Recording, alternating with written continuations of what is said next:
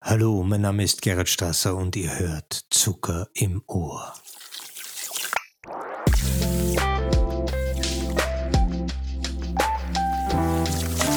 Zucker im Ohr. Hallo und herzlich willkommen zur 15. Folge von Zucker im Ohr. Georg aus dem Schnitt hier, es ist natürlich die 16. Folge, nicht die 15. Okay, weiter geht's. Ich bin Georg und hier ist mein Co-Host Alex. Hallo und unser heutiger Gast Gerald Strasser. Okay, hier bin ich, Alex, hier bin ich. Okay, ich bedanke mich einmal, ich bedanke mich einmal, das ist erst ganz wichtig, damit mir hier im Podcast auch ein bisschen das äh, bravo, bravouröse Auftreten von euch ein bisschen wertschätzen kann, weil ich meine, es gibt ja da einige Vorgänger, die durchwegs sehr bekannt sind.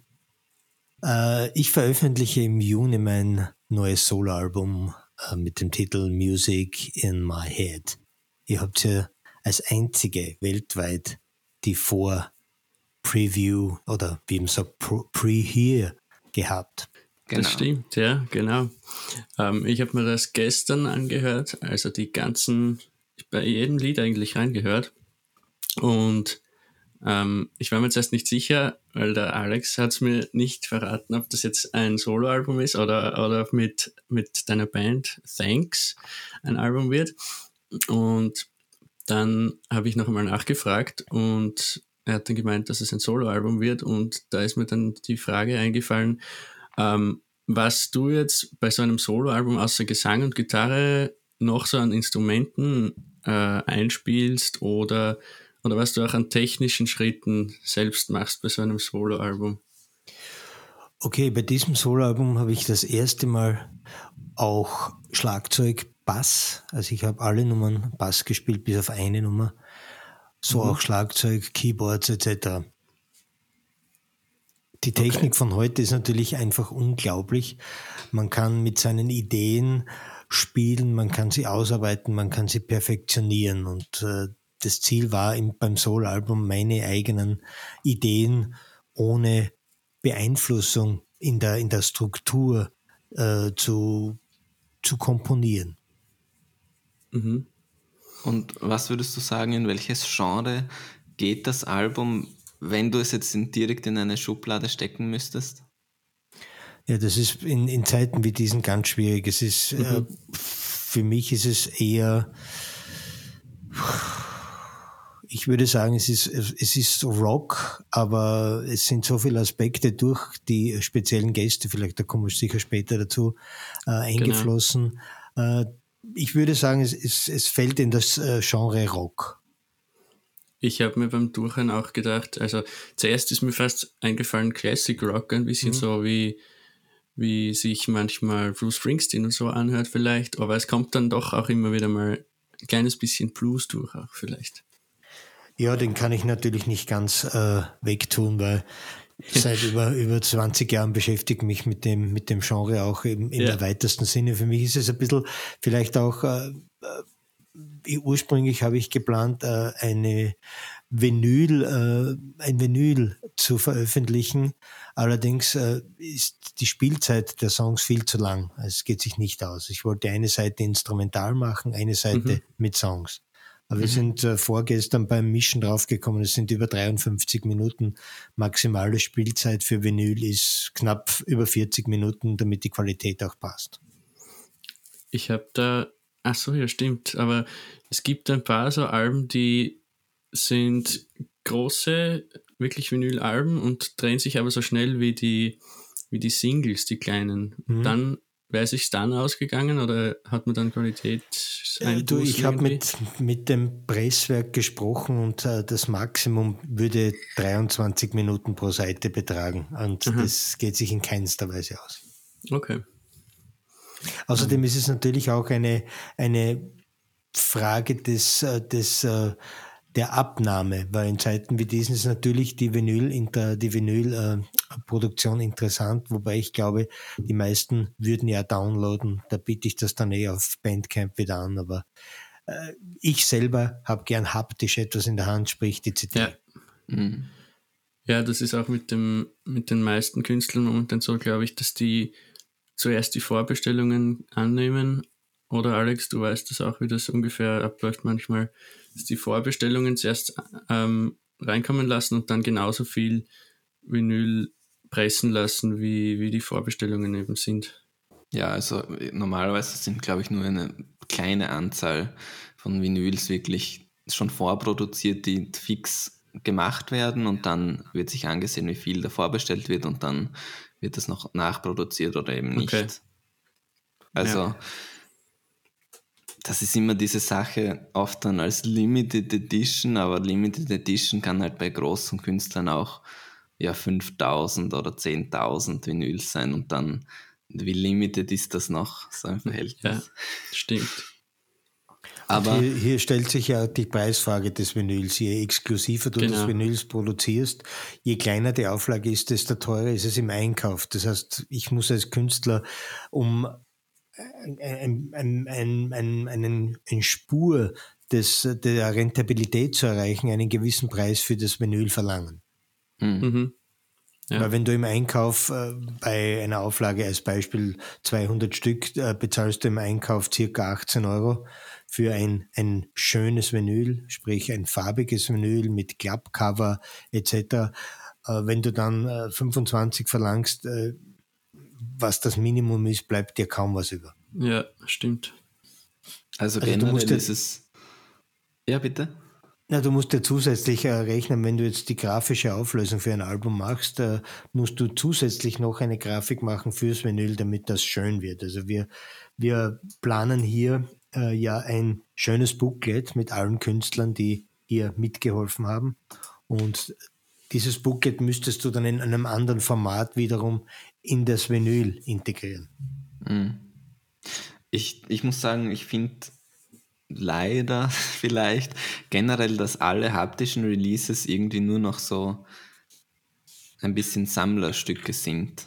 Also ich, ich finde es immer ganz schwierig, wann ist der Punkt, dass ich mir irgendwas jetzt noch kaufe als CD oder als Vinyl, weil direkt im Vorhinein, dann kaufst du so die Katze im Sack. Also auch wenn das jetzt deine Lieblingsband ist, vielleicht die letzten drei Alben haben dir gefallen, aber das ist dann genau das, was dir nicht gefällt, aber das hast du dann als einziges als Vinyl. Also dann ist es so die Katze im Sack. Und wenn du es aber schon richtig oft gehört hast und so, dann, dann ist es nur noch, damit du es quasi so als Display zu Hause stehen hast. Aber im Grunde hast du es ja eh schon so oft gehört. Also ich finde das voll schwierig, die Entscheidung, sich das überhaupt haptisch zu holen mittlerweile.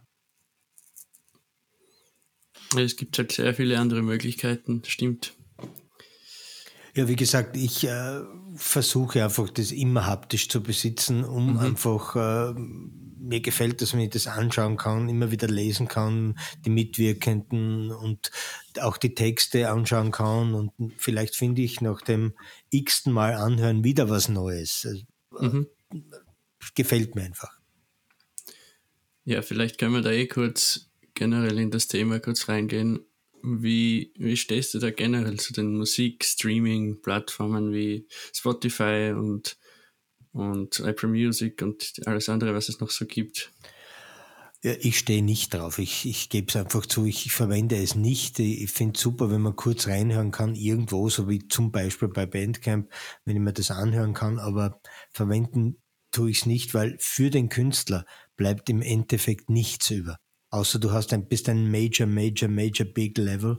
Es ist ja in jedem, beim Global Player, äh, die haben, wenn du viel verkaufst, bleibt trotzdem nichts über. Ich habe ein interessantes Buch gelesen vom Talking Head Chef, von David Bryan, äh, mhm. äh, und der erklärt das in etwa gleich in seiner besten Zeit mit den Talking Heads, wo sie weltbekannte Hits gehabt haben, Psycho Chicken etc hat er weniger verdient als mit einem Selbstrelease, die er mit dem Brian Eno gemacht hat. Völlig unbekannt, aber er hat mehr Incoming gehabt, gehabt als, als äh, mit seinen großen Hits. Das ist in ja. etwa vergleichbar mit den jetzigen Streamingdiensten. Wenn du, wenn du, wenn du hier oben bist, bist du in einer unglaublichen Masse von Künstlern, wo du ohne große Werbung, ohne große Strukturen chancenlos bist. Ja. Es ist halt so ein bisschen von Industrieseite verstehe ich es schon irgendwo, weil wie willst du sonst dem ganzen, also den ganzen illegalen Downloads und so entgegenwirken? Also ich finde einfach, dass ähm, also ich glaube, dass das schon hilft, dieses, wenn man sagt, ja, du zahlst jetzt irgendwie 5 Euro im Monat und kannst dafür alles anhören, was du willst, dann glaube ich schon, dass man damit diese illegalen Downloads und so weiter eindämmen kann und dass dann zumindest ein bisschen ein Geld reinkommt. Also auch so wie bei generell diese ganzen Streaming-Dienste, wenn du einfach das für ein bisschen Aufwand alles gratis haben kannst oder schön und ohne Aufwand für einen kleinen Preis. Also so von Industrieseite kann ich es schon voll nachvollziehen irgendwie. Ja, ja da, da, trennt uns ein bisschen was, aber das, äh, ich, ich verstehe es natürlich nur, wenn ich, wenn ich, wenn du das Beispiel nimmst, wie mit der Band äh, Thanks haben wir die, haben wir zwei Alben auf äh, iTunes gehabt, haben uns sehr gefreut über weltweite Verkäufe von, keine Ahnung, ich sage jetzt ein Beispiel, ich, ich weiß es nicht mehr, 350 Stück iTunes. Äh, für 350 Stück haben wir dann exakt 14 Euro bekommen. Man muss sich das einmal vorstellen. Für 350 ja. Stück. Also das ist, äh, also sprich, wenn ich eine CD live verkaufe, ist es gleich viel. Eine. Genau. Hm. Also das ist unglaublich für mich und hier äh, und ich habe es dann ja, ich, ich, ich und ich habe auch keinen Zugriff. Ich weiß nicht, wer das wirklich hat. Und okay, mhm. schön, aber okay, es ist natürlich ein Zeichen der Zeit, dass das so passt, aber ich glaube, dass es wichtiger wäre im Sinne der Veröffentlichungen äh, hier äh, auch regionale Künstler zu stützen, weil im Endeffekt hast du, wenn du ein großer bist, immer den, immer den vollen Zugriff, auch natürlich bei Apple Music oder Spotify, weil die ja. sind ja überall omnipräsent. Also wenn du, ich klicke selten auf Apple Music, außer ich brauche halt, ich suche einen Song, den ich dann mir kaufe. Mhm. Aber wenn ich, wenn ich hier draufklicke, kommen sofort der Mainstream. Schach, mhm. ist hier das ist generell das, was mir im, im, in unserer Medienlandschaft fehlt. Es wird nur mehr Hauptaugenmerk auf Mainstream und nicht mehr auf Qualität äh, geachtet. Es gibt überhaupt keine Qualitätssendung mehr, wo zum Beispiel eine Stunde im, äh, in der Woche in irgendeinem Sender äh, regionale oder anderwertige Künstler gespielt werden.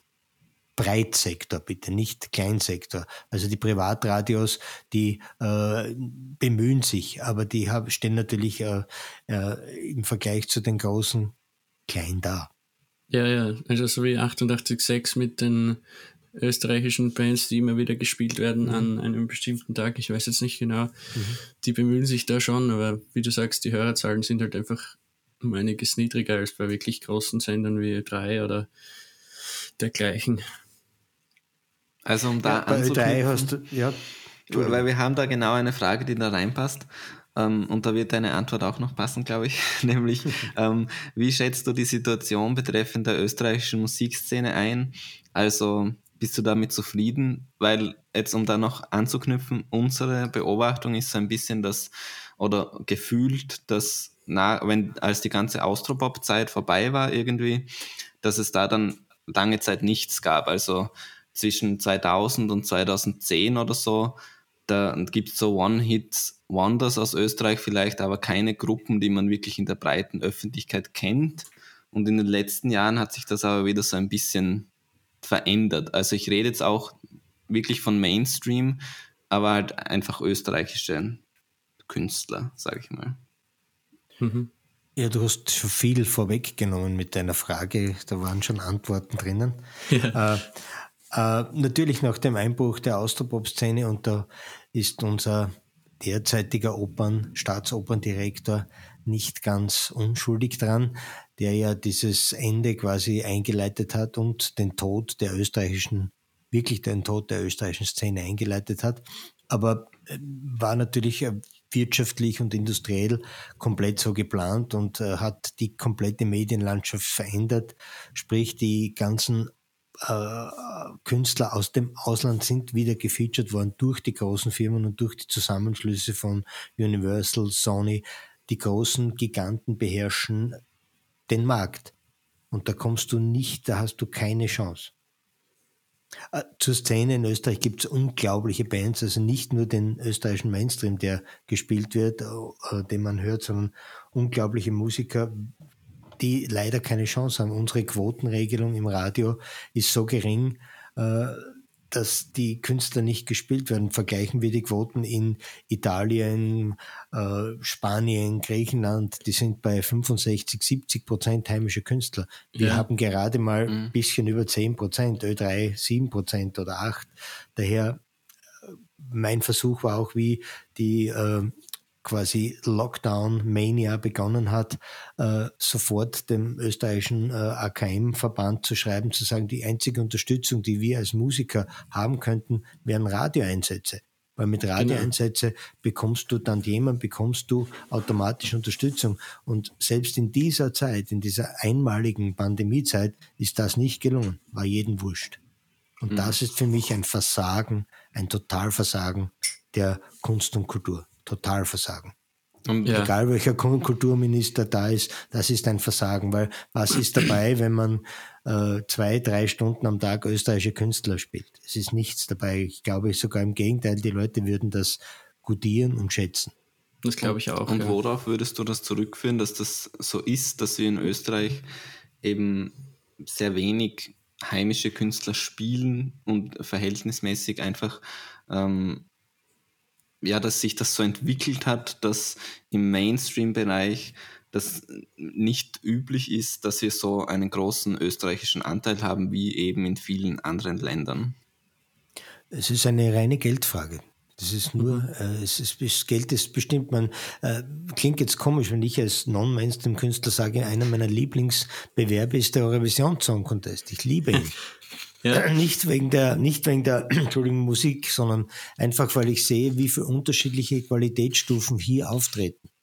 Und hm, ich muss Stimmt, selbst ja. sagen, warum wir als Österreicher Fremdkomponisten aus einem anderen Land nehmen, die für uns Lieder schreiben, das ist für mich äh, unglaublich. Das kann man nicht sagen. Daher sieht man aber auch die Qualität der anderen Künstler. Es gibt immer, egal ob die dann vorn sind oder nicht, interessiert mich nicht, aber schau an Schweden, schau an äh, Portugal, auch Gewinner gewesen mit einem komplett anderen Song, aber die Qualität war entscheidend. Und ich genau. glaube, dass diese Qualität hier auch ist, aber äh, da gibt es halt eine bestimmte Klick, die produziert, das wird bestimmt, äh, fährt wieder irgendwer zum Song Contest. Äh, man vergleiche jetzt den Beitrag von Italien, ein grandioser Rockbeitrag mit unserem Beitrag. Vincent Bueno, ein toller Beitrag, toll gesungen, aber leider kein Österreicher, also leider kein österreichischer Komponistenteam. Warum? Mhm. Wir haben die größten Komponisten der Welt hervorgebracht. Klasse. Ja, das ist mir auch schleierhaft. Ja. Ich verstehe es auch nicht. Du also, hast vorher kurz. Also Entschuldigung, ja. Ich einmal noch, um da im Thema noch zu bleiben, weil ich das ja, sehr interessant finde, weil ähm, eine Sache, die ich so ganz komisch finde bei uns im deutschsprachigen Raum generell, ist ja auch dieses Schlagerding. Also es gibt ja in keinem anderen Land, das mir bekannt ist, glaube ich, so diese Trennung zwischen Pop und Schlager, also äh, Musik.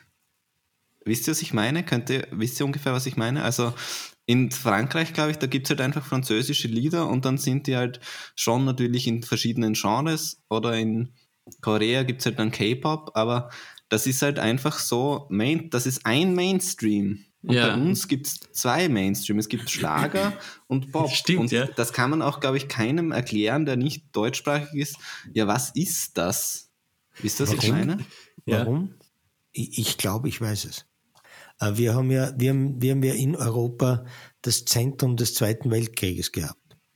Und mhm. in diesem Zentrum hat man nach Beendigung des Kriegs irgendwas gebraucht, eine quasi heile Welt.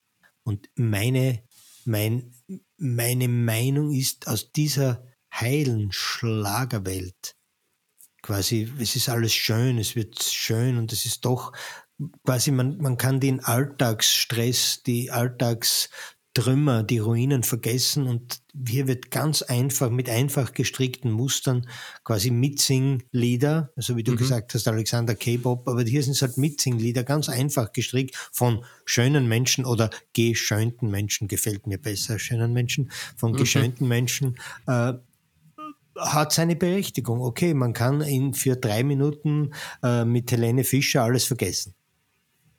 Aber wieso gibt es diese Trennung? Das meine ich. Also wieso gibt es nicht, wieso ist das nicht österreichischer Pop? Ist halt Schla also wieso hat sich das getrennt jemals? Das finde ich halt so interessant an dem. Ich glaube, da haben sich dann einfach Leute, die den Schlag überhaupt nicht ausstehen können, äh, vielleicht irgendwie gedacht, ja, das muss einfach komplett was anderes sein. Und weil es gibt ja genug Leute, die sagen dann, ja, Schlager, das ist das Einzige, was ich nicht höre, sonst höre ich alles. Mhm. Ja, und ich weiß nicht, vielleicht, das ist ja auch in Amerika, gibt es das, glaube ich, mit, dem mit der Country. Ist Country, ist der Schlager in Amerika, im Prinzip. Und dort, aber, aber nicht ganz gibt, irgendwie. Nein, oder? nicht ganz, aber es ist, es ist so eine, bei uns ist die Trennung auch nicht ganz möglich, weil wir zu wenig Sender haben zu wenig Streuung. Wir haben nicht wirkliche Streuung. Wir haben die, die Regionalradios und wir haben Ö3, aber die Streuung hier gibt es nicht. Zu sagen, okay, so wie in Amerika ist es wirklich, da gibt es einen Hardrock-Sender, einen Blues-Sender, einen Country-Sender, wobei mhm. hier ist die Schwierigkeit beim Country, ist es Country, und hier gibt es wieder Unterteilung, Country Pop, Country Rock, Classic Country, uh, Traditional Country, also es ist unglaublich viel. Mhm. Beim Schlager ja. gibt es nur Schlager. Stimmt. Ähm, ich wollte vorher noch an was anknüpfen, weil du gesagt hast, also die, den Lockdown jetzt generell und die Pandemie erwähnt hast. Hast du dir da irgendwelche neuen Skills angeeignet jetzt in dieser Zeit?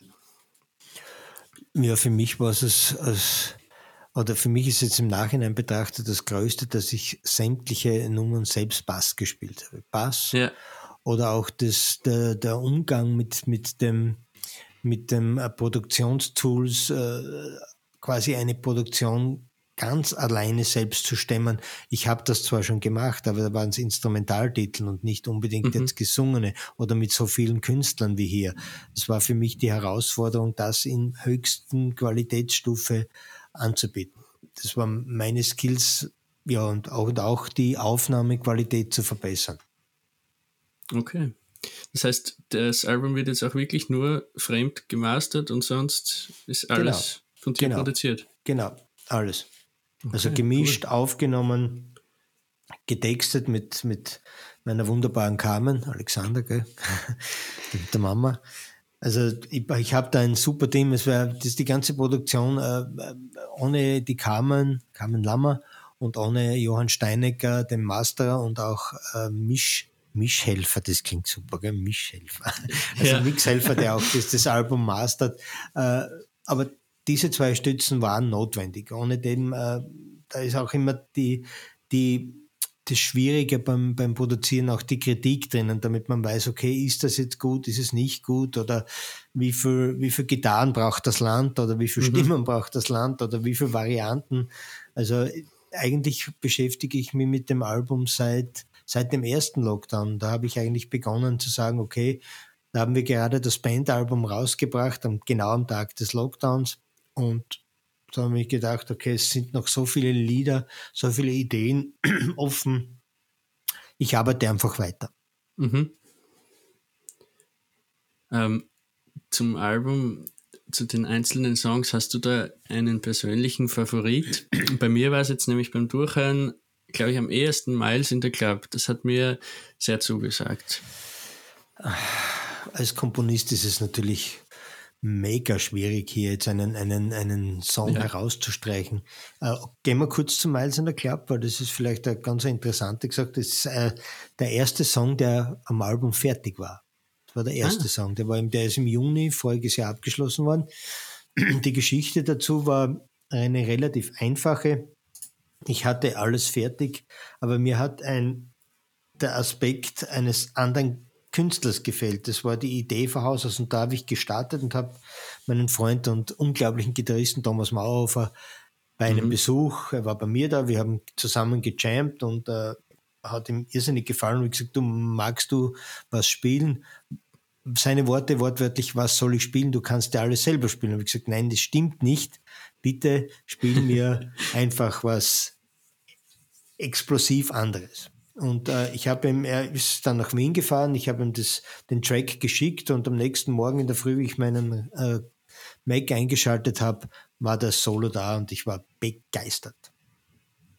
Aber ja. auch hier, der, der, der Zugang war, ich möchte den Bass selbst spielen, ich möchte die, den mhm. Groove selbst bestimmen, ich möchte das ausarbeiten und ja, das zu Miles in the Club. Also das ist, ist quasi ein, ein, sehr, sehr exzessiver Song eigentlich. Stimmt, ja.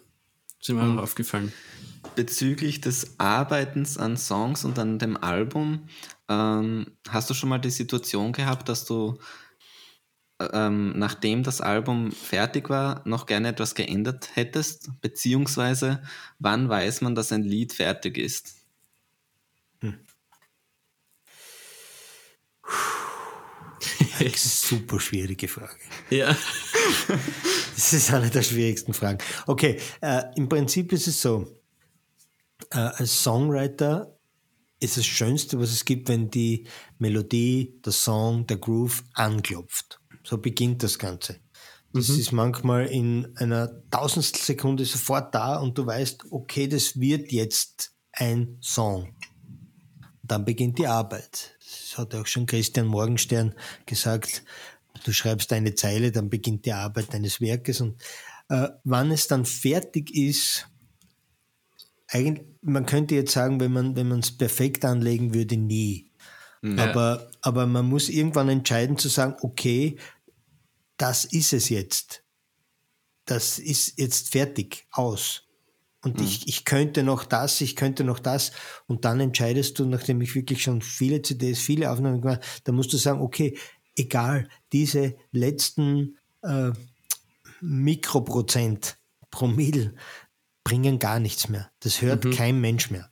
Das ist mhm. also egal, ob man jetzt noch eine Gitarre, noch einen Chor, noch eine Stimme, bringt nichts wenn das Gefühl des Songs dich trägt und du kannst ihn verstehen.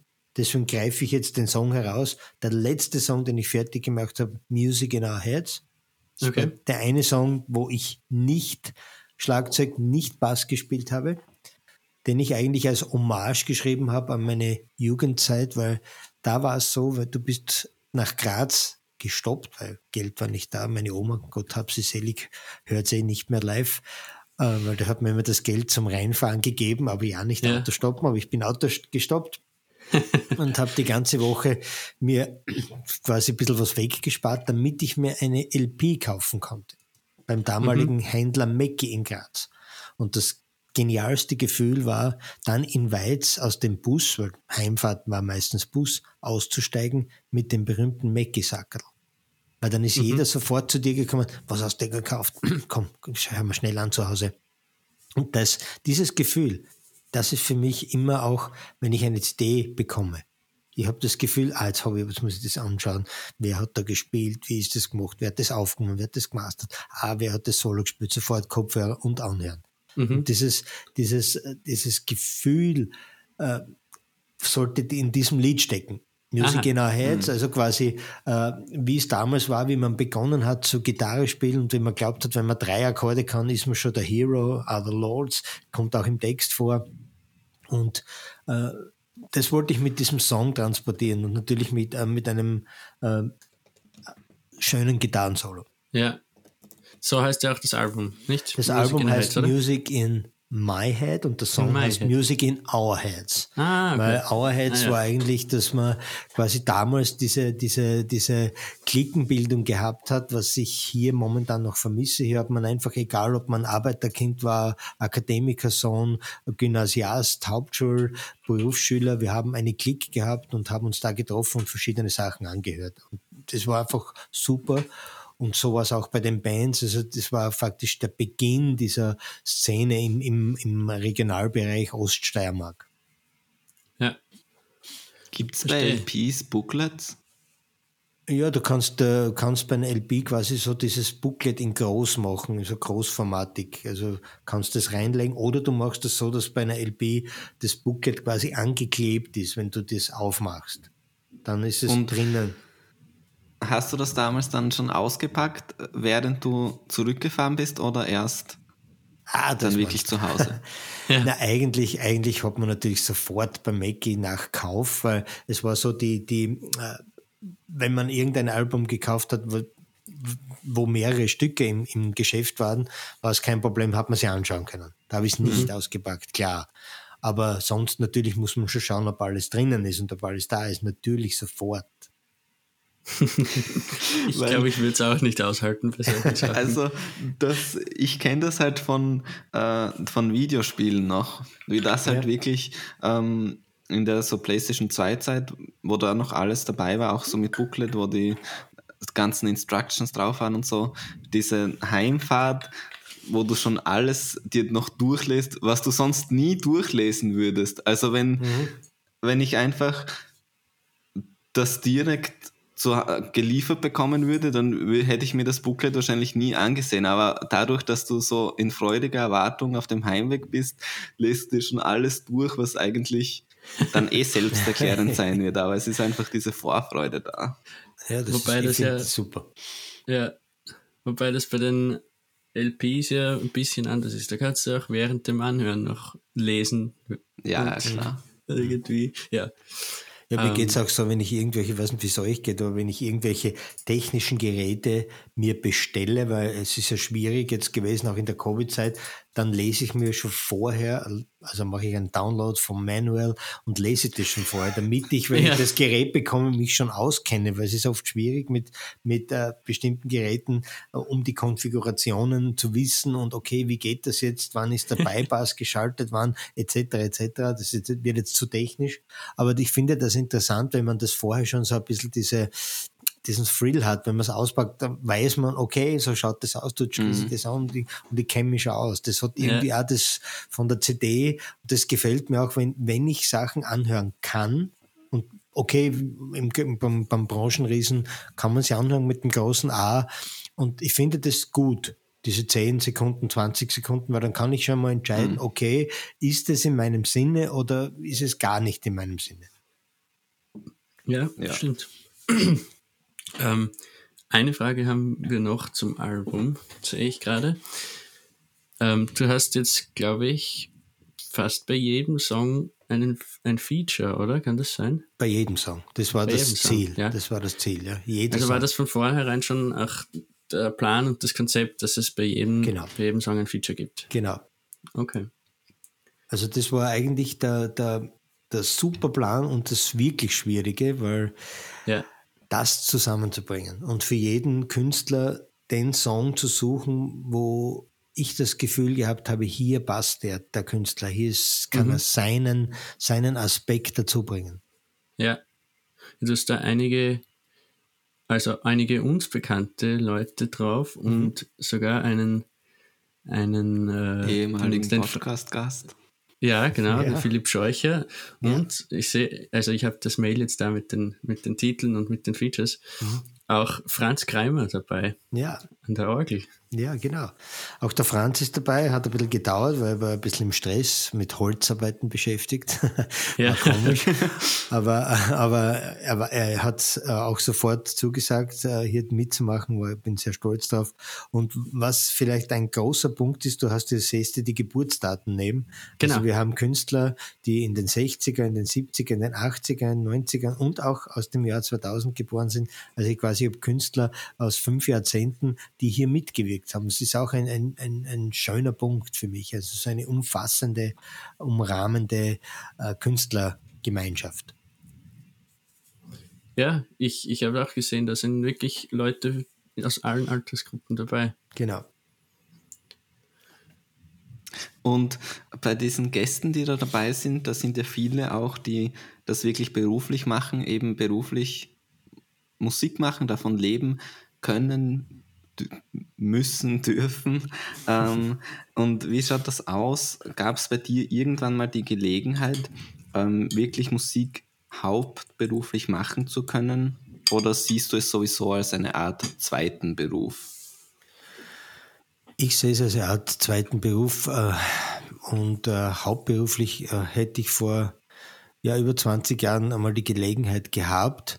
Bin froh, das nicht gemacht zu haben weil es äh, eine, dann wäre es wahrscheinlich eine, ein Beruf gewesen und ein, ein Genre, was schwierig war. Es war eine, also in einer großen Coverband gewesen, die mhm. äh, sehr oft gespielt hat, noch finanziell natürlich sehr interessant, aber äh, ich glaube nicht, dass es diesen äh, Output kreativmäßig dann diese Zeit gewesen wäre, was ich in den letzten 20 Jahren gemacht habe. Gott sei Dank habe ich die Möglichkeit, im Beruf Teilzeit zu arbeiten. Ansonsten wäre das nicht möglich, diese ganze Arbeit hier äh, in irgendeiner Form zu machen. Mhm. Mhm. Ich kann mir das auch vorstellen, dass das einem wenn man das so gewohnt ist, das als Nebenberuf die Musik so zu betreiben und dann umsteigt auf hauptberuflich Musik, dass das einem vielleicht auch ein bisschen diese Freude ja, künstlerische, ja, oder auch die künstlerische Freiheit, mhm. ähm, weil man dann schon irgendwie, in, wie du sagst, in einem Genre drinnen ist und wenn man das aber so macht, einfach weil es einem Spaß macht und als Nebenberuf, dann hat man oft einfach die Gelegenheit, dass man sagt, jetzt mache ich komplett ein anderes Genre, ist mir egal. Was mich persönlich immer ganz, äh, ganz arg stört, ist, wenn die Leute meinen, das ist ja dein Hobby. Für mich ja. ist Hobby Fischen, Radlfahren, äh, stabweit sitzen, aber nicht auf diesem Niveau Gitarre spielen, singen, weil jeder, der das selbst macht, weiß, wie welches Niveau hier notwendig ist, um das so abzuliefern. Und das ist nicht, äh, äh, Hobby ist für mich anders. Hobby ist okay, wenn ich sage, ich gehe, äh, wenn es wieder mal in Österreich auch warm wird, Volleyball spielen und treffe mich mit meinen, meinen Altherren und wir, wir spielen da ein bisschen Beach und so, okay, das ist Hobby. Oder wenn ich mit dem Rad fahre, aber das ist für mich etwas anderes. Ja, es ist natürlich auch ein Hobby, aber halt in deinem Fall noch mehr als ein ja, Hobby. Genau. Genau, ja. okay, das, das, das kann man gelten lassen. ja, ich finde, das ist halt immer, das ist halt so wieder so eine Wortsache. Also mhm. das ist so das Typische, ähm, was wir in den letzten Jahren ja oft hatten, dieses, dass Berufe einen schlechten Ruf haben. Rufe, Ruf. Mhm. Und dass man dann sagt, ja, Hausmeister gibt es nicht, das ist jetzt der Facility Manager. Ja, so ein bisschen ja. ist es mit dem Hobby, glaube ich, auch, dass das halt so ähm, man irgendwie damit verbindet, ja, das mache ich so zum Spaß, aber Arbeit ist das nicht. Und das ist, glaube ich, dass das dich auch stört, dass du sagst, ja, ich stecke da zu viel rein und zu viel Leidenschaft, als dass ich sage, ja, das ist ein Nebending, oder? Ja, Nebending, das, äh, also zum Beispiel nur als, als kleiner Punkt, am Freitag habe ich von halb vier bis halb neun mit im Johann Steinecker, äh, die letzten zwei Songs gemischt. Und ich bin aber um halb sieben schon in, die, in den Job mhm. gegangen. Das heißt, ich habe, mein Tag war relativ lang, aber ohne, dieses, ohne diesen Einsatz, ohne dieses Herzblut, lässt sich das nicht so machen, weil dann ist es so, wie du vorher gesagt hast, Georg, dann sagt man, okay, äh, der Song ist eh schon fertig, passt schon. Ist in Ordnung. Mhm. Ist, passt. Herde keiner. Äh, ja, mag sein, aber trotzdem ein gewisses, ein gewisses, äh, ähm, eine gewisse Qualität möchte ich einfach bringen. Ja, natürlich. Ähm, jetzt eine Frage noch zu deiner musikalischen Laufbahn. seit wann, seit wann machst du überhaupt schon so, wie du es jetzt machst, professionell Musik, vor allem das Gitarrespielen? Ja, begonnen habe ich schon ewig, habe 1979 mit meinem Burschen damals den Bandwettbewerb, den steirischen, gewonnen und haben einige Bands gehabt von den 80er, 90ern aufwärts und eigentlich äh, beim Millenniumwechsel, kurz vor dem Millenniumwechsel hat sich die Band Thanks formiert, die es noch immer gibt. Mhm. Und äh, mit dem Punkt eigentlich habe ich meine musikalische Heimat gefunden. Zuvor war auch Hardrock, vorher war auch Funk äh, ein Thema mit, mit zwei ganz, ganz äh, guten Bands, die in Österreich und auch auswärts, in, auswärts ist gut, äh, auch im Ausland gespielt haben. Aber, aber die musikalische Heimat habe ich mit Thanks gefunden. Es ist auch äh, mein Genre, in dem ich mich am meisten wohlfühle. Ja. Dazwischen natürlich viele oder einige, einige viele Studioarbeiten, die, die sehr interessant und, und aufschlussreich waren, die mich auch bestärkt haben, in diesem Genre als Soundtüftler an der Gitarre weiterzuarbeiten. Das ist auch mein, das ist mein, mein, äh, mein großes Ziel, einfach den, einen Top-Sound an der Gitarre abzuliefern. Mhm. Wenn und du da hinter mir siehst, das ist das ganze Equipment. Nicht? Ja, ja. Toll für den Podcast, für die Super, Zuhörer. Äh, also, genau, wir haben es schon angesprochen, du hast die Band Fangs, du machst Solo-Projekte, du hast auch zusammen mit der Carmen das Label Styria Records. Ja. Und unter anderem ähm, bist du ja auch Organisator irgendwo von der Osterblues Night.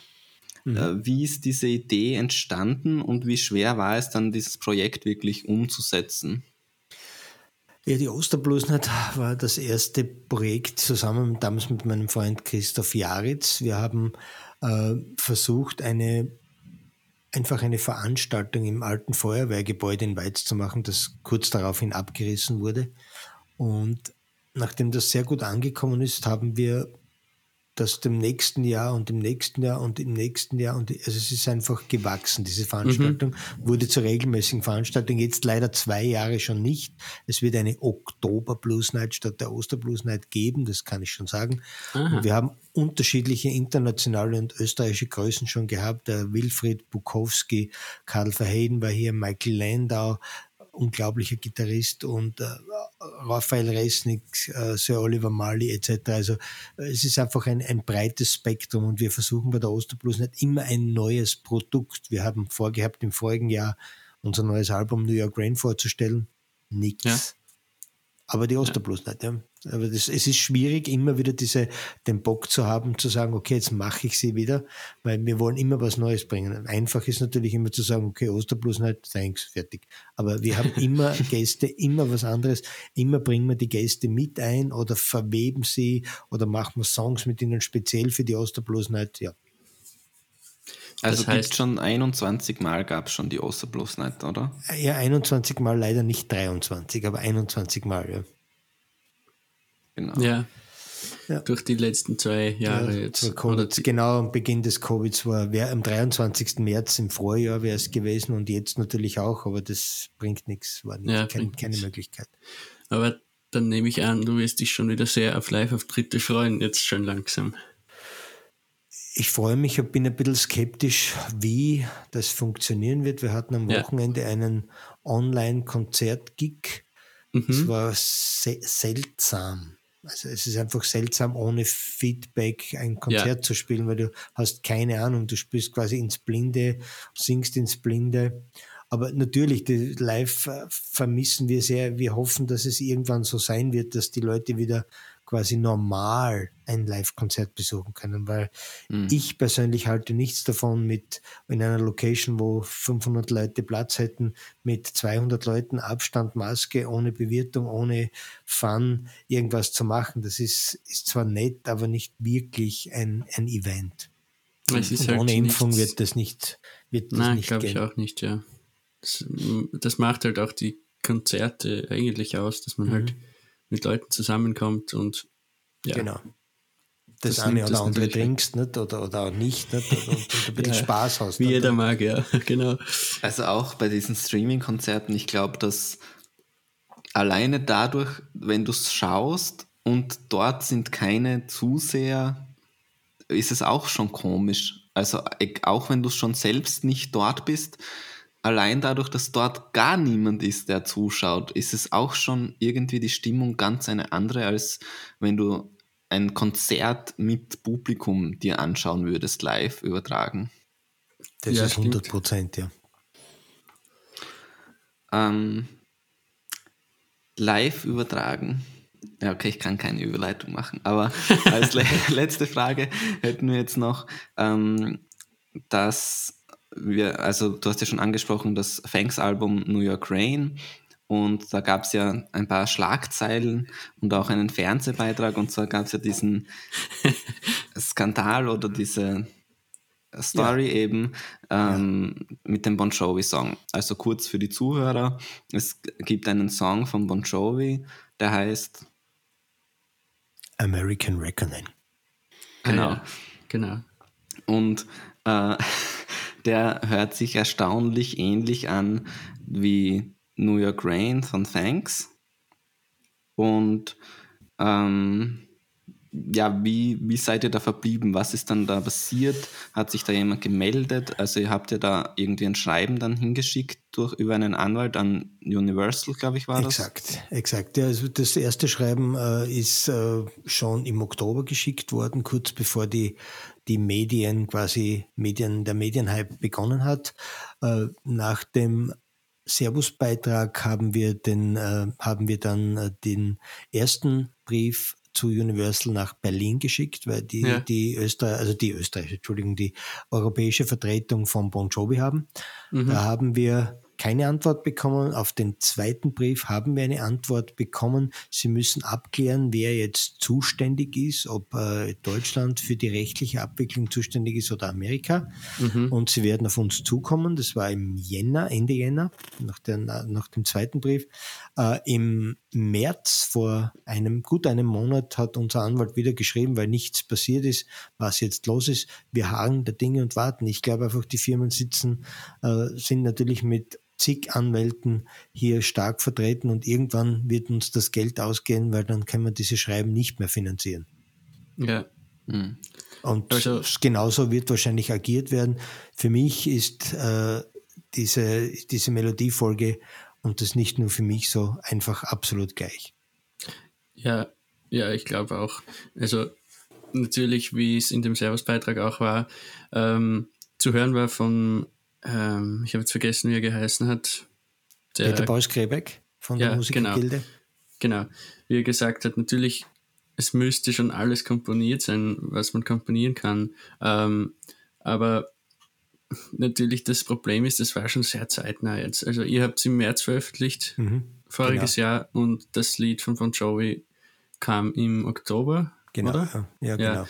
Und also der Beginn ist wirklich kann man sagen, bis auf ein paar Kleinigkeiten eins zu eins. Ja, es ist auch der Sound gleich, es ist die gleiche ja. Anmut. Äh, um das geht es eigentlich, dass du sagst, okay, das verbindet man mit dem Song. Also das, das gleiche Gefühl. Und natürlich genau, ist alles ist komponiert, halt. du kannst nichts mehr finden. Das, jeder Song ist da. Ja, aber das heißt dann, da gibt es bis jetzt noch immer keine Antwort. So Na, also ich, ich, ich hoffe, dass wir zumindest eine nächste Antwort bekommen werden.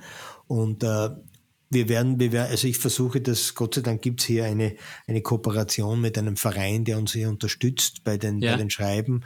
Äh, und solange dieser Verein die Unterstützung zusagen kann, äh, werden wir versuchen, ein Schreiben aufzusetzen. Mir geht es gar nicht um irgendwelche finanziellen Dinge, mir geht es eigentlich darum, ich möchte wissen, was sagt der Superstar dazu. Ich möchte wissen, hat er es gehört oder nicht, weil die Zugriffe auf unserer Homepage waren unglaublich in diesem Monat. Sie ja. sind auch jetzt wieder amerikanischmäßig ein Wahnsinn. Also wir haben 6000 im Monat aus Amerika. Warum und wieso, weiß ich nicht. Aber vielleicht ist es diese Ähnlichkeit, vielleicht ist es dieser, keine Ahnung. Aber hm. für mich geht es darum, möchte nur wissen, was würde er dazu sagen, wenn es ihm so gehen würde und äh, einfach vielleicht äh, was Nettes und genau, nicht, ich, es geht nicht um, es geht nicht ums Geld, es geht ums Nett, es geht um ein bisschen eine Anerkennung. Und natürlich tauchen hier, wenn du sowas machst, die Neider aus den Schützengräben und feuern natürlich voll auf dich und was wir überhaupt wollen, etc. gibt es natürlich auch, aber das äh, wir haben nur aufgezeigt und äh, die Leute, die das gehört haben und für mich ist es einfach klar, als Musiker, sowas macht man nicht. Und wenn es passiert ist, dann muss man sagen, okay, ne, stell dir vor, ich mache morgen die, die Marke Coca-Cola. Gibt es ja nicht, oder? Hm. Coca-Cola, kein Problem. Und dann ja. würde natürlich Coca-Cola mich betonieren, nicht? Ja, natürlich.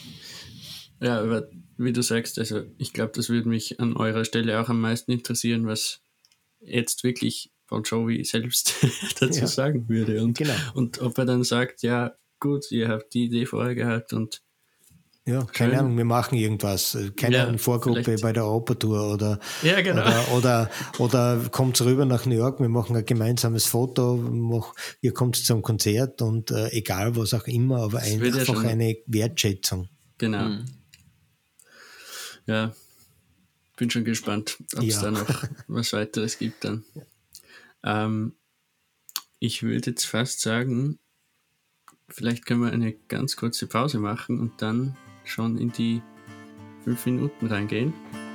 Okay. Ja, okay. Ja? gut. Okay. Sehr gut.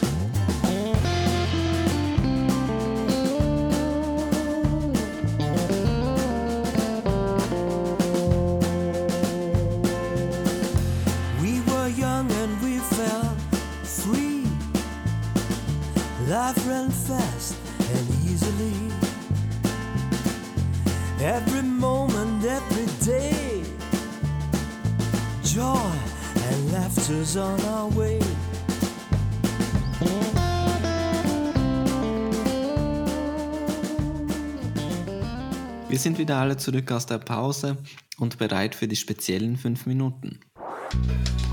Die speziellen fünf Minuten. Äh, die speziellen fünf Minuten für die Leute, die es nicht wissen. Der Gast, das ist immer verwirrend, der Gast der aktuellen Folge gibt für den Gast der nächsten Folge ein Thema vor und auch für uns, das auch uns unbekannt ist, worüber wir dann fünf Minuten sprechen müssen. Das kann alles sein, also von lustig bis wirklich ernst und alles dazwischen, alle Grautöne dazwischen. und das heutige Thema ist von Daniel Büchele, ähm, den Gast der letzten Folge mit Gast. Und zwar ähm, macht er diesen Reise-Podcast, Luftpost-Podcast und der hat uns ein Thema vorgegeben und das Thema ist. Moment, ich muss das erst selber lesen. Ich bin schon gespannt. Okay, es ist ein sehr kurioses Thema und vor allem die Themen werden immer länger. Es hat angefangen, dass Leute ein Wort schreiben und mittlerweile sind es schon Geschichten. Und zwar, und das Thema ist ein Kampf um Leben und Tod. Mensch gegen Tier. Eins gegen eins. Keine Waffen. Gegen welches Tier würde der Mensch gewinnen? Welches Tier würde gewinnen? Okay. Aha. Ähm, muss mir kurz überlegen. Mensch gegen Tier, eins gegen eins. Also, ich glaube, ein, so ein Durchschnittsmensch, alles was so Nicht in Richtung. Raubkatze geht, da hat, hat man, glaube ich, keine Chance. Äh, so größere Schlangen wahrscheinlich auch nicht. Was gibt's denn sonst noch? Also ich glaube, Ja. ich glaube, das ist gar nicht einfach zu beantworten, weil es kann ja natürlich ein kleines Tier, wenn es in Rage ist. Es kann auch viel Schaden jetzt, anrichten, äh, ja. Also ich hätte jetzt gesagt, alles, was unter der Kniekehle ist, kann man bezwingen. Außer jetzt von mir als eine Giftschlange. Wahrscheinlich, Und ja. dann- Ja, Weil also gegen eine Kuh hast du zum Beispiel schon gar keine Chance, wenn es sein muss. Nicht? Na, Kannst aber auch eine Chance haben, ne? wenn du sagst, die, es kommt darauf an, wenn du hast, du hast du Waffen zur Verfügung, hat er gar nicht gesagt. keine Waffen. keine Waffen. Ach, er hat gesagt, okay, gestanden, keine ja. Waffen. Puh, ja. Also ich finde irgendwo, es muss ja schon einigermaßen ausgeglichen sein. Also es wäre jetzt sinnlos Mensch gegen Raupe oder Mensch gegen Mhm. Ente oder so. ja, okay. gegen Wahl. Mensch Aber ich, gegen aber Wahl. ich glaube, dass das, weil du musst jetzt denken, wenn du, wenn du, wenn wir unsere ähnlichen Verwandten anschauen würden, einen Schimpansen oder so, haben wir, hätten wir gar keine Chance. Niemals, nein. Nein, Glaube ich nie. auch nicht. Geht, geht nie. Also das ist einfach, weil wir einfach anders, wir haben ja andere, unsere Extremitäten sind für was anderes geplant, nicht für, für den Kampf, nicht? Also gegen ein Tier, das speziell ist, das immer ein Jäger sein wird. Wir sind ja keine Jäger mehr, in Wirklichkeit. Oder wir haben ja, Ja. keine, wir haben ja keine wirklichen Waffen. Nicht? Ich meine, gut, du kannst vielleicht ein- einen Schimpansen auch abbeißen, aber naja, sonst hast du keine Chance, weil der ist ja viel stärker als du. Nicht? Ja, viel. Ich finde das so, ich finde das Thema gibt als Frage, verstehe ich es voll, aber zu beantworten ist es richtig schwierig, weil ja. Es, dass da was rauskommt dabei. mm. Also so ganz klar, so was ganz Arges wäre so Komodo-Varan oder so. Die haben ja auch, glaube ich, so giftigen Speichel. oh, also ja. das heißt, wenn dich der einmal so beißt, dann wartet, wartet er einfach und dann ah, in zwei Tagen esse ich den dann. ja, genau. Also generell glaube ich, bei den Reptilien haben wir Probleme. Ja, glaube ich auch. Die so Erstens sind sie zu schnell, dann sind sie zu giftig. genau. Bei den Vögeln weiß ich nicht. Gut, wenn ich mir jetzt die Vögel anschaue, wie groß die jetzt alle geworden sind, möchte ich nicht unbedingt von einer Krähe angefallen werden. Weil, aber gut, das könnte gehen, nicht? Wenn es allein ist, oder? Könnte Was gehen. ihr? Das könnte gehen, oder? aber ich weiß nicht, wie gut die im Ausweichen und so weiter sind. So Krähen. Das Mhm. Das sind könnte auch schwierig riesig. sein. Also wenn ich da hinten ausschaue, das ist Wahnsinn. Ja, ja. Unglaublich. Aber auch so Insekten, also wegen der Kleinigkeit, also so Insekten kann ja auch schon schwierig sein. So eine Hornisse oder so, wenn dich die in die Halsschlagader sticht. oder keine Ahnung. Generell die sind sind ja auch oft so giftig dann mittlerweile. Und schnell. Mhm. Also ich glaube, wir haben Ja, aber ich glaube, wenn wenn's du siehst, die Hornisse jetzt, also äh, du kannst reagieren. Aber wenn du es nicht siehst, das heißt, sie fliegt, so, das wissen wir von der Biene, Webse etc., wenn du die, wenn du die herfliegen siehst, du kannst die wehren. Nicht? ja, Bei mehreren, glaube ich, schwer. Bei einer, Hm, mehrere ist schwer. wenn du das siehst, wenn du das nicht siehst und der kommt von hinten, hast du keine Chance. Keine Frage. Spinne gleich. Also- nicht? also wenn eine Spinne Genau. herkommt, sage ich, ja, da dreh die drauf. Nicht? Aber wenn sie mal da sind, naja, normal nicht. ne? Wir lassen ja die Spinnerin immer ins Freie, damit, weil das ein nützliches Tier ist. Aber trotzdem, äh, wenn es jetzt um den Kampf geht, nicht? ja, das ist auch irgendwie speziell, so eine Kampfsituation. Viele Tiere würden ja auch niemals einen Menschen angreifen. Na, wozu? Also außer Ja. sie würden, würden hungrig sein. Ne? Das ist, sieht man ja bei den, bei den Tigern in Indien, wenn, wenn kein Hunger da ist, wird der Mensch nicht als Beutetier gesehen. Mhm. Deswegen ist das auch so schwierig zu beantworten, weil die meisten Tiere flüchten würden irgendwann. Unsere Genau. Zeit ist aus, Ja, würde ich Ja. sagen. Ja. Aber da habe ich eine Anschlussfrage an das Thema. Und zwar, äh, ich, ich weiß nicht, also mir ist das noch nie so passiert, aber wenn ihr einen, jetzt irgendwie wandern geht oder so oder spazieren und dann trefft ihr einen Fuchs. Mhm. Was ist dann so eure Reaktion? Also, wie fühlt ihr euch dann? Ähm, Ich hoffe, dass ich schnell genug mein Fotoapparat, sprich das iPhone heraus und ein Foto machen kann. Weil das ist glaube ganz selten. Fuchs ist ultra scheu. ja, genau. Also, weil äh, ich, ich hätte von einem Fuchs, also schon klar diesen Respekt irgendwie, weil es so ungewohnt ist, so eben wie du sagst, sehr unwahrscheinlich, dass man den trifft, sage ich mal, aber wirklich Angst hätte ich, glaube ich, nicht vor einem Fuchs. Nein, beim Fuchs, glaube ich, gibt es nicht viele Gründe.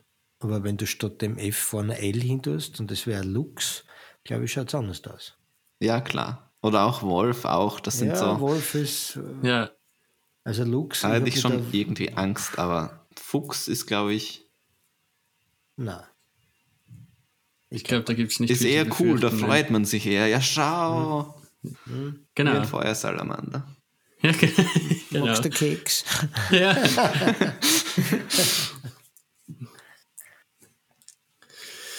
naja, Ja. Haben wir das beantwortet? genau. Gibt es noch irgendwas, Gerald? Also, wir haben jetzt schon gesprochen, das Album soll rauskommen im Juni. Wann genau? Gibt es da schon einen genauen Tag? Du, wir, ich werde nächste Woche ist sozusagen Abschluss, Mastering und Grafikabschluss und ich hoffe, dass es um den 10. Juni äh, da sein wird. Vielleicht ist es auch schon am 1. Juni, 2. Juni da, aber generell ist drei Wochen Produktionszeit. Aber ich möchte mir jetzt nicht zum Schluss, äh, ich habe keinen Stress damit, zum Schluss noch irgendwie irgendwelche Fehler machen. Gerade im das Schwierigste ist jetzt beim Album, den Ablauf der Nummern richtig zu setzen. An dem arbeite ich gerade und am Morgen kommt wieder, äh, morgen werden wir den Ablauf der CD machen, den genauen Ablauf und auch das Mastering bestimmen, wie laut soll die CD werden. Diesmal äh, werden wir es ein bisschen lauter machen als New York Rain, weil es doch eine andere Ausrichtung hat, das Album. Und äh, ja, das sind die nächsten Schritte. 10. Juni, sagen wir jetzt einmal so. Okay. Also, wir stellen schon mal einen Link rein für Bandcamp und für deine Homepage. Das heißt, wenn die Leute das dann vorher schon hören, können sie sich trotzdem den Link speichern, beziehungsweise wenn sie es dann hören, wenn das Album schon veröffentlicht wurde, dann ist dann eh auf der Homepage und auf, auf Bandcamp dann schon das aktuell Ja. und dann kann man sich das bestellen oder anhören oder wie auch Ja, den, immer. Ja, den Upload für Bandcamp werde ich, äh, sobald wir den Ablauf und das Master fertig haben, ich schätze in 14 Tagen ist der Upload auf Bandcamp. Also dann ist es, kann man es faktisch schon online kaufen. Für unsere Hörer gibt es das dann auch ähm, physisch zum Kaufen im Internet oder wie vertreibst du das mit den physischen Kopien? Äh, physische Kopien einfach auf meine Homepage gehen, dort bestellen, wird sofort zugeschickt. Okay. CD-Preis wird diesmal 18 Euro sein und äh, im äh, Bandcamp äh, wird es wahrscheinlich wie üblich 99 Cent pro Titel sein. Okay. Ich dachte jetzt, Georg, du fragst, ob es für unsere Hörer einen Rabattcode dann gibt, einen Coupon 10%, minus 10% mit dem Rabattcode Zucker im Ohr. Wir können, wir können Rabatt machen für Zucker im Ohr, einfach äh, die ersten 20 Bestellungen versandkostenfrei. Zum Beispiel, Ja, wenn das technisch ist, ist überhaupt kein Problem. Funktioniert. Überhaupt kein Problem. Ja, cool. Braucht nur bei der Bestellung dazu schreiben Zucker im Ohr und sobald die, äh, ich die Bestellung habe, wird das verschickt.